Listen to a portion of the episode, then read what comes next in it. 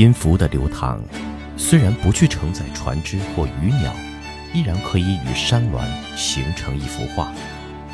但是有了容纳，就接了地气，有了人气。那么这种改变是从什么时候开始的呢？今天就让我们知乐之声一同带你走进蒙特威尔第的歌剧世界，共同领略它的魅力。蒙特威尔第是歌剧史上第一位毋庸置疑的天才，现在他的三部歌剧依旧上演着，就是最好的证明。如今听歌剧的人，都会被蒙特威尔第这种把情感甚至是生命注入给剧中人物的创作方式所打动，他们会跟着戏剧的起承转合，被音乐的魅力迷得神魂颠倒。蒙特威尔第生于1567年，比莎士比亚晚三年。父亲是小提琴制造圣地克雷莫纳的医生，他很小就开始写牧歌，然后前往曼都瓦的贡扎加宫廷做乐师。1601年成为当地的教堂乐师。他不是个粗鄙轻率的谱曲者，相反是个知识分子，相当有教养，感觉敏锐，思路清晰。懂得自制，还才华横溢。他很快看出新戏剧形式的缺陷与潜力。一六零七年二月二十四日，在曼都瓦演出的音乐神话剧《奥菲欧》，是最早在歌剧史上占有一席之地的作品。剧本出自宫廷官员史特利吉欧之手。音乐戏剧此时问世近十年了，但这部里程碑之作。仍然取材于神话故事，而且受到佩利处理同类故事的手法影响颇深。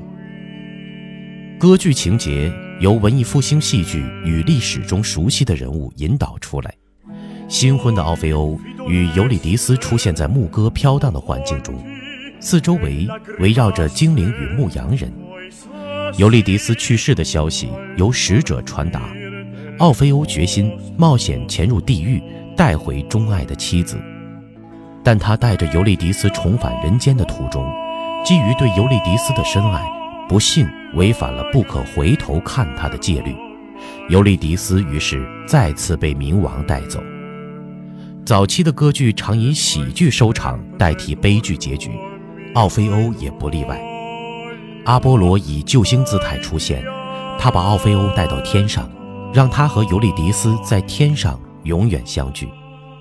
牧羊人用舞蹈颂扬奥菲欧的神话，历久不衰的戏剧结构因而产生。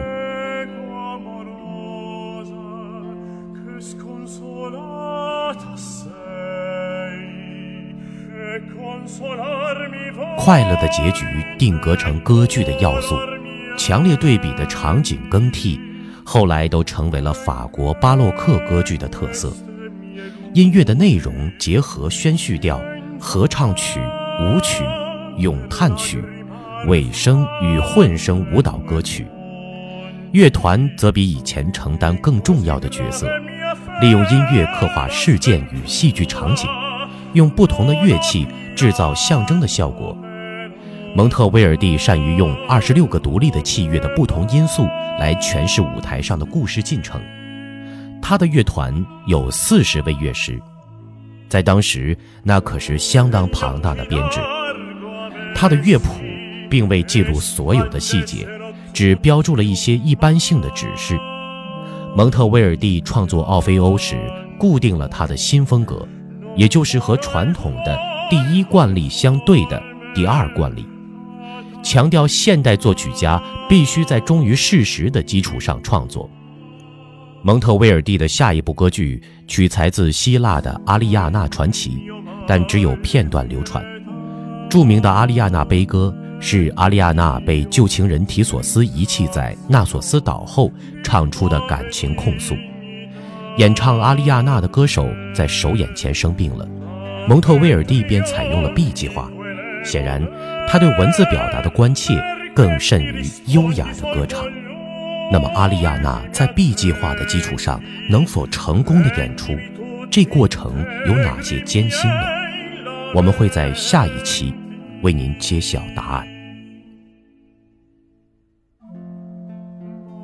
感谢您的收听，这里是知乐古典音乐为您分享的歌剧序列，我是主播景航。关注微信公众账号或新浪微博“知乐古典音乐”，在那里你可以洞悉更多的音乐魅力。